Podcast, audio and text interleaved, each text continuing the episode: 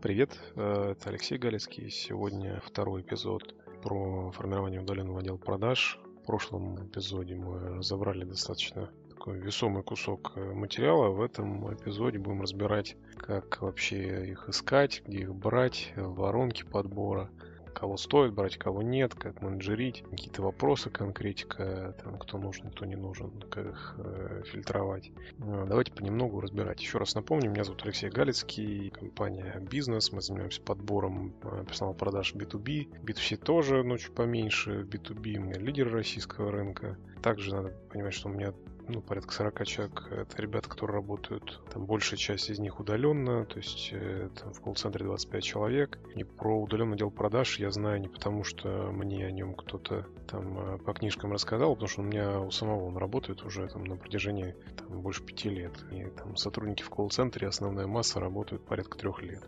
Из забавного мы начали работать э, с удаленными сотрудниками, удаленный отдел продаж еще до того периода, как сейчас это стало модным, поэтому давайте по этапам разбирать. Значит, на чем мы в прошлый раз остановились?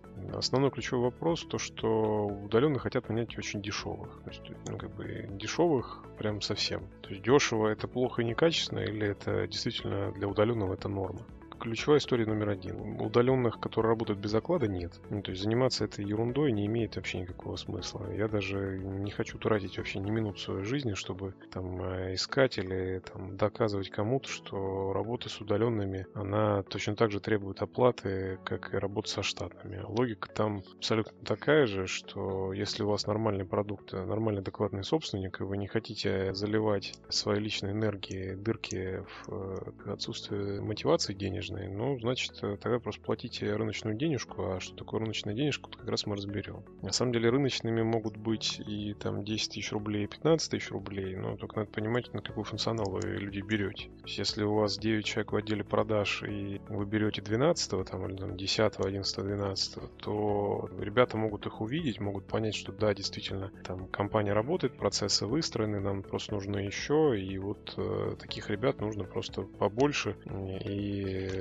как бы, ну, если предыдущий опыт у вас позитивный, ну, просто как бы, для ребят, которые приходят с рынка, есть понимание, что, скорее всего, вы там адекватно денежку платите, и еще, там, да, к вам можно идти на небольшой стартовый доход в размере там тех же 15 тысяч рублей, которые вы людям кладете гарантом. Ну, дальше они уже сколько зарабатывают, столько зарабатывают. Как оператор, который не продает, он человек может получать где-то 25, это нормальная цифра, наверное, по стране, в пределах 30. Если человек продает, то до 40-50 50-60. Там на самом деле бывает и больше. У нас есть клиенты, которым удаленно только окладом платят 40, а остальное бонус проценты. В этом нет ничего сверхъестественного плохого. Просто если вы хотите сильных, но сильные стоят дороже.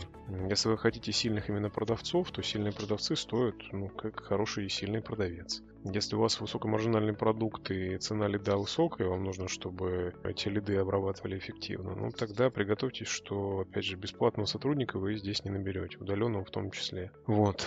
Сильных на самом деле хватает, но их нужно искать. Вот. Их не так, чтобы прям прудом прудит.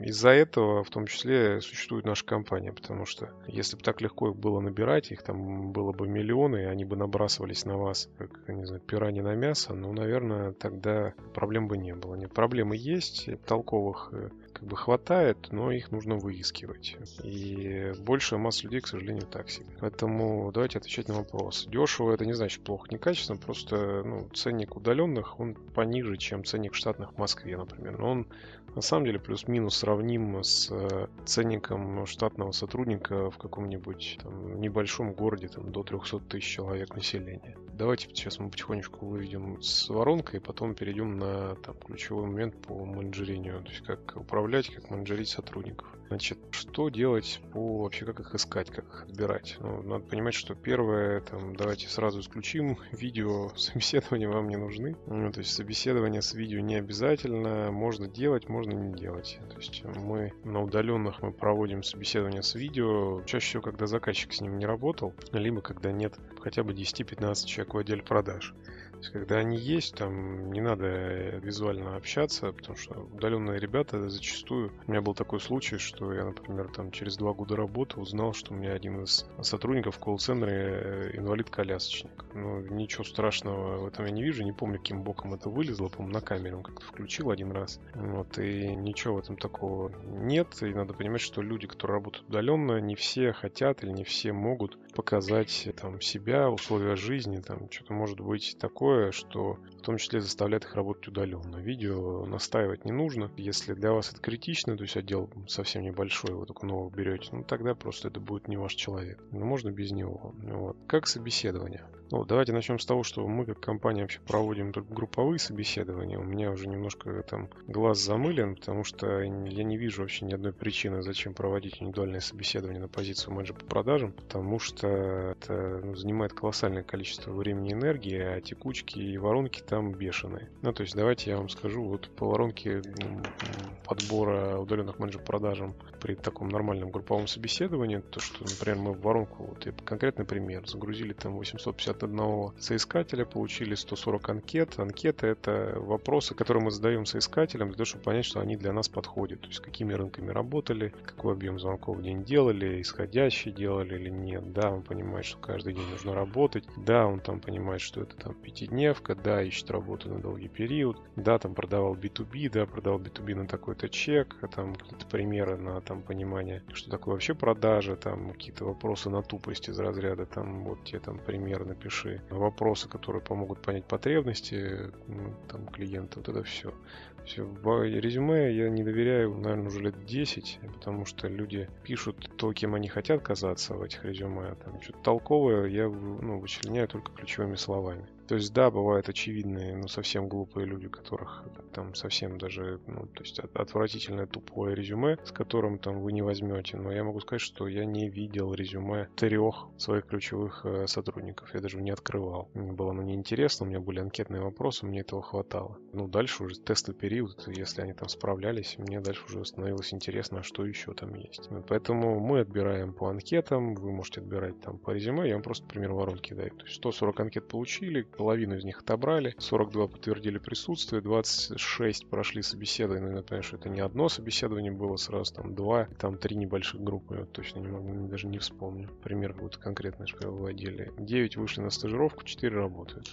То есть логика примерно вот такая. То есть цифра наверху была 850, цифра внизу 4. Если делать индивидуальный подход, там, конечно, там все поспокойнее, потому что можно, ну, то есть если вам нужен один человек, вы можете прям посвятить много времени, энергии на отбор, в том числе там на продажу этому конкретному одному человеку работы. Там из 23 откликов, там вот я пример тоже привожу, одного из наших клиентов, можно получить одного работающего. То есть 23 отклика, 12 там прошли собеседование, 7 э, там получили информацию на деловые игры, 5 их отыграли, 3 вышли на стажировку, один работает. Да, такое бывает, я бы воронку делил бы на 2, ну то есть там 45, 50, там 60 откликов на вашу вакансию нормально нормально написано, и можно индивидуально закрыть эту задачу. Да, это тяжелее, да, надо понимать, что там менеджер по продажам это такой линейный ресурс, который имеет э, свой цикл жизни. И чем агрессивнее у вас продажи, тем цикл жизни короче. Поэтому надеяться, что вы взяли одного человека в активной продаже, у вас один остался, достаточно наивно. Ну, то есть мы там рассчитываем, что в среднем из пяти человек там, ну, где-то два-три останутся. Ну, вот наша воронка, она такая, у кого там чуть проблемы есть с менеджментом, у кого сложные или там не очень приятный продукт, тяжелый продукт, э, там, агрессивный клиент, там воронки хуже. Собеседовать можно через Zoom, мы собеседуем через Zoom, можно смотреть, собеседовать по скайпу, можно вообще звонить там через просто IP-телефонии, если индивидуально смотрите их. Как мы делаем? Мы делаем для себя и заказчику через Zoom. То есть мы смотрим через Zoom, просто я говорю, мы не настаиваем, если это удаленное, мы не настаиваем, что там было видео, все. Но если это какие-то ребята ключевые на B2B, там видео можно и включить, уже ничего страшного на B2C или там на какой-то должности по оператора, плевать и можно даже на видео не смотреть.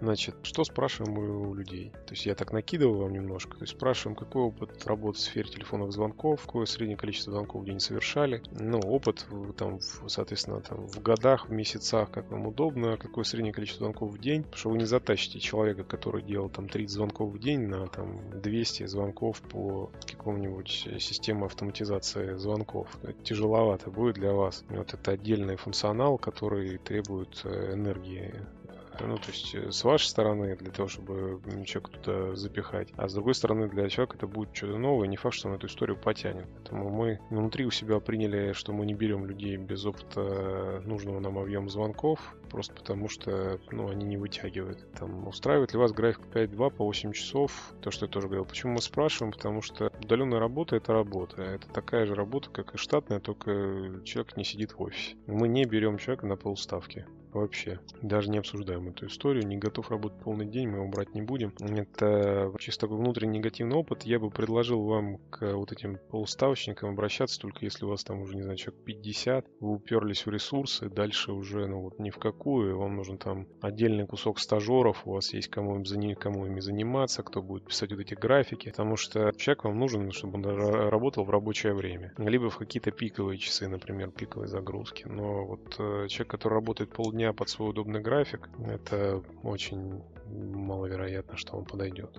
Опыт работы с CRM обязателен, мы спрашиваем, потому что если он не работал, работал по каким-то спискам на коленке, тяжело будет его заставить туда научить. Ну как тяжело? Это возможно, просто это будет требовать энергии, зачем нам это надо. У человека есть гарнитура, микрофон и наушники, и мы говорим о том, что встроенный в ноутбук микрофон не является гарнитурой. Э, мы проверяем связь, проверяем, как слышно человека, потому что если микрофон у человека говно, мы менять ему его не будем. То есть да, мы отправляем гарнитуру тем, кто у нас там пол полгода проработал, там, не знаю, можете там через квартал отправлять, через месяц, не знаю, но вот мы делаем через полгода или даже год, по-моему. Вот, а до этого момента это его рабочий инструмент. Как пример какой-нибудь вам приведу, это как вы берете водителя на работу. Не прочь, чтобы у водителя были права, да, каждый понимает, что обучение на права стоило денег. Ну, то есть это надо было там, что вот сейчас, там инструктор, автошкола, сдача на права, экзамен сам, да, это стоило денег. Ну, вам же не приходят люди без прав, там устраиваются водителями, говорят, ну вы мне купите права я, ну, дайте мне денег, я пройду и куплю. Нет, друг, это твоя проблема, плохая гарнитура, не можешь обеспечить рабочее место, но сам инвестируй в него. Вот, а, напишите характеристики там, ну, компьютера, ноутбука, в чем работает. Мы спрашиваем именно характеристики ноутбука, потому что люди, которые пишут, что у меня там 14 дюймов, но они, скорее всего, вам точ- точно не подойдут. Но, очевидно, мы спрашиваем про мощность компьютера, это процессор, там, оперативная память. Ну, монитор тоже можно написать, но только в контексте других параметров. Просто написать, что у меня там 15 дюймовый ноутбук, это так себе история, просто работать э, с людьми, у которых калькулятор, а не компьютер, не надо. Все, вы просто ушатаете своего руководителя отдела продаж, и чуда там не будет, а энергии там уйдет э, вагон. Значит, что делаем дальше? Мы отобрали по воронке, дальше мы людей вводим на стажировку. Стажировку мы оплачиваем всегда. Вы можете экспериментировать, как вам удобно, как вам нравится, можете рассказывать или там показывать, что вы стажировку не оплачиваете, но это как бы выбор такой от, от бедности. Я вижу, что правильный способ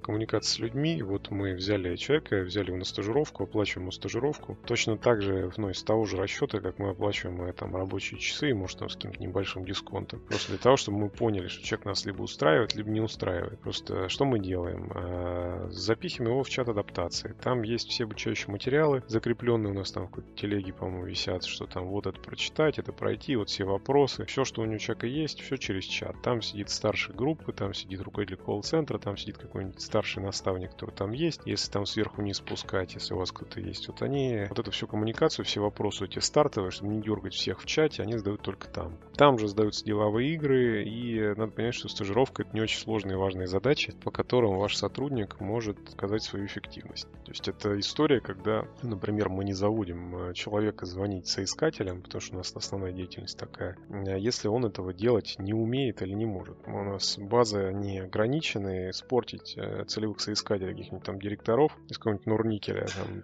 дать ему какого-нибудь стажера, чтобы он туда звонил, очевидно, никто делать не будет. В нашем случае мы даем ему холодные базы игры Ю, он делает там э, маркетинговые исследования на предмет э, там, удовлетворенности услуг подбора персонала. У нас для себя есть метрики, по которым мы меряем, то есть если мы понимаем, что там человек собирает нужное количество там анкет с, ну, респондентов в данном случае, то есть умеет держать человека на линии и собирать с него нужную информацию, я понимаю, что он там должен собрать там не меньше пяти анкет за день. Если он собрал, то он молодец. Не собрал, но, скорее всего, он нам просто не подойдет. Делает это тестовое задание, нас оно устраивает, и мы что, идем дальше. Первые два дня мы вообще платим ежедневно, чтобы вы понимали. То есть мы отправляем денежку либо через площадки, есть там Workzilla площадка как гарант, либо можно там э, на, ну то есть я понимаю, что все компании разные, кто-то прям белые-белые, пушистые-пушистые, так не получится. На Workzilla вы можете закинуть денег, и там выплатить человеку через Workzilla гаранта. Второй вариант просто ну, там перекидывать ему за первые два дня там на там, формате типа 100-200 рублей в час, платите только время в звонках, вот, э, и вот первые два дня вы ему платите. Зачем вы это делаете?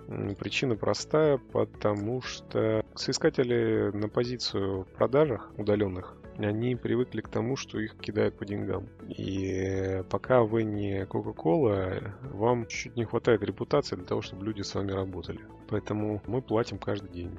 Хотя он вот у меня и у нас как компании репутация на рынке удаленной работы безупречная. Все, кто у нас работал, получили свою ну, там, оплату вне зависимости от того, там, нравится нам работать с ним, не нравится, закончили мы с ними работать, работаем. Плевать, мы договорились, мы выплатили все. Это мой принцип, я так э, живу, по-другому жить не хочу. Вот я понимаю, что это мой актив, это моя репутация, я, мне так чуть проще набирать людей. Я вам предлагаю также ее формировать. Для того, чтобы формировать, вот мы делаем так. Я понимаю, что это не просто, я понимаю, что это дополнительные затраты, но мы решаем задачу. Если вы хотите задачу решить, лучше делать так. Дальше всем, вообще всем сотрудникам в компании платим каждую неделю. Не раз в месяц, не два раза в месяц, каждую неделю. Да, трудности с расчетом, да, там иногда трудности, там надо проходить эту бухгалтерскую историю, как это правильно все считать, как это правильно начислять, когда, на каком основании. Но сделать это можно. Что делаем дальше? После прохождения адаптации удаляем из этого чата и добавляем просто рабочий чат. Добавляем нового куратора, говорим, кто у тебя там куратор, и там начинаем плановые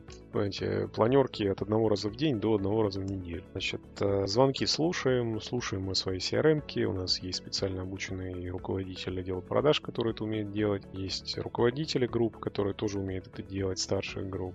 Звонки надо слушать в обязательном порядке. Из э, дополнительных таких бонусов мы обязательно, ну, я стараемся, по крайней мере, не могу сказать, что это прям, ну, вот там каждый день мы делаем. То есть с учетом того, что люди работают удаленно, они не видят связи с свои действия с результатом, мы им эти связи действия с результатом закидываем в общий чат. То есть какой-то результат, есть какие-то фотки, результаты, отзывы. Закинули в чат, там девушки в колл-центре порадовались. Это, ну, с, нашей, с моей стороны, это крайне и лояльно, и хорошо. Значит, без чего не надо запускать работу. Без скриптов, без записи диалогов опытных сотрудников, без доступа в CRM, без видеообучения по работе CRM. Потому что вы укатаете каждый раз, ну, каждому новому человеку рассказывать, с какой стороны надо там подходить э, к CRM-системе. Как контролировать? Тот вопрос, который я поднимал в самом начале нашего разговора. Э, у нас сотрудник отписывается время старта работы, что он работу начал. В обед э, ну, есть срез по количеству звонков конверсиям. Если видим, что что-то не так, то к человеку идут вопросы. Вечером смотрим общую эффективность отдела. Ну, то есть идем от общего к частному. Вопросов нет, конверсия нормальная, вопросов не возникает, что туда копать. Если видим, что эффективность упала, давай разбирать, начинаем залезать в звонки. У нас, например, есть три точки точки контроля. Я понимаю, что если вы будете, например, контролировать... Давайте даже так. Я пришел к тому, что изменения внедряются на третью точку контроля. Если вы вот э, там проверяете раз в день, то есть вероятность того, что, например, вы там вечером проверили, вас что-то не устроило. Вы сказали, надо поменять. Вы сказали, хорошо. На следующий день идет работа, опять там сделали какую-нибудь херню, как обычно. Сделали вот эту, ну, то есть сделали не так, как вы хотели, вы опять об этом узнали вечером. Вы там раздали там лещей, сказали, что так больше вас не устраивает, что там еще раз такое увижу, уволю, там что-нибудь вот это все. И вот на третий день пришло изменение. Если вы вам утром отписались, то там человек работает, днем вы посмотрели на эффективность сотрудника, вечером вы там сняли эту эффективность, разобрали какие-то сложности, ну,